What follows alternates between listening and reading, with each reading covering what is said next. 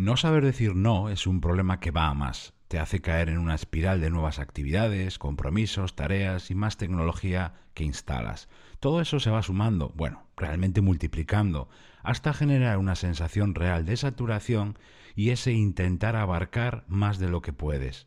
Pero lo que ocurre es que a veces hay que decir sí, conviene decir sí. La pregunta es ¿cómo saber cuándo? Gracias por estar ahí, soy Berto Pena y este es el podcast de Think Wasabi, donde aprendemos a ser más eficaces y a tomar el control de nuestra vida.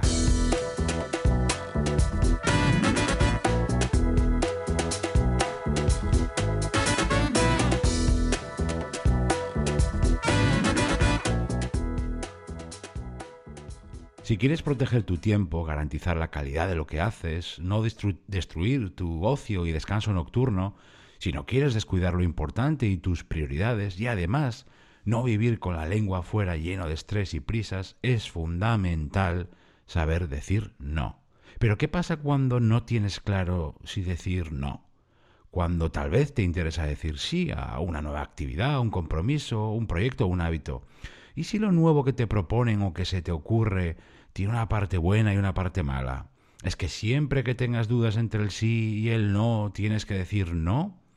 ¿Cómo saber que si dices sí, no estás sumando algo que dentro de poco va a ser una carga? En todos estos casos, muy reales, porque tú y yo nos enfrentamos a ello todos los días, yo respondo con otra pregunta que quiero compartir contigo y que espero que a partir de ahora, una pregunta que a mí personalmente me ayuda muchísimo a filtrar gran parte de lo que me pasa en la vida y en el trabajo y que me ayuda a no intentar abarcar más de lo que puedo. Y esa pregunta, para mí una pregunta de oro, es esta. ¿Me ayuda a moverme hacia adelante? Imagina que frente a ti tienes o aparece una propuesta, una idea, una oportunidad de hacer algo nuevo. Y eso significa sumar. Por ejemplo, esa colaboración que te proponen en el trabajo y que pinta tan bien. O poner en marcha un proyecto junto a otras personas que te apetecía además desde hace tiempo. O darte de alta en una aplicación o red social de la que todo el mundo habla. O ese libro que te apetece comprar y leer aunque tengas un montón esperando en la cola o retomar esa colaboración de fin de semana con una ONG, por poner unos ejemplos. ¿no? ¿Cómo decidir y acertar?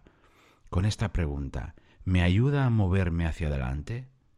Para muchas situaciones esa pregunta puede ser suficiente, porque en el fondo es sencilla, pero tiene mucho significado. Pero para otros casos y otras situaciones no será suficiente.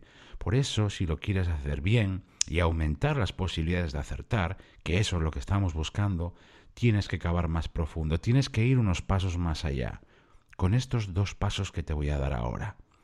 El paso número uno, no decidas ni respondas en caliente, deja enfriar la respuesta. Y este detalle para mí es crucial, por un motivo. El momento de elegir, y no solamente en esto, sino en todo en la vida, tu mente tiende a ver solo lo que quiere ver, en ese caso la nueva actividad, el proyecto o la colaboración que tiene delante, y aparta todo lo demás que ya tienes sobre tus espaldas, de modo que hace un análisis sesgado, parcial y poco objetivo. ¿Tú cómo puedes compensar eso? Enfriando la decisión, posponiendo la respuesta para más adelante, para poder verlo todo en conjunto, con más calma. Desde luego eso no garantiza que tú vas a acertar, pero aumenta las posibilidades de que lo hagas. Y el paso número dos, para mí el esencial después del primero, este segundo es la clave de todo, Desglosa la pregunta, ¿me ayuda a moverme hacia adelante? Desglosa esa pregunta en otras tres, más concretas y, si me apuras, más profundas. Estas tres preguntas son, son las siguientes. ¿Es divertido? ¿Es rentable? ¿Es impactante? Venga, voy a explicar las tres, ¿eh? porque cada una tiene su misterio. ¿Es divertido? Es decir, ¿me apetece de verdad hacerlo? ¿Es sugerente? ¿No lo he hecho nunca antes? ¿Voy a probar algo nuevo y entretenido? ¿Pasaré buenos ratos con eso? ¿Sí o no? La segunda, ¿es rentable? Es decir, ¿merece la pena el esfuerzo? ¿Qué me va a dar a cambio? Si dedico mi tiempo, energía y atención a esto, ¿qué voy a obtener a cambio? Esa inversión personal, que incluso puede llegar a ser económica, ¿me acerca a mis prioridades, sí o no?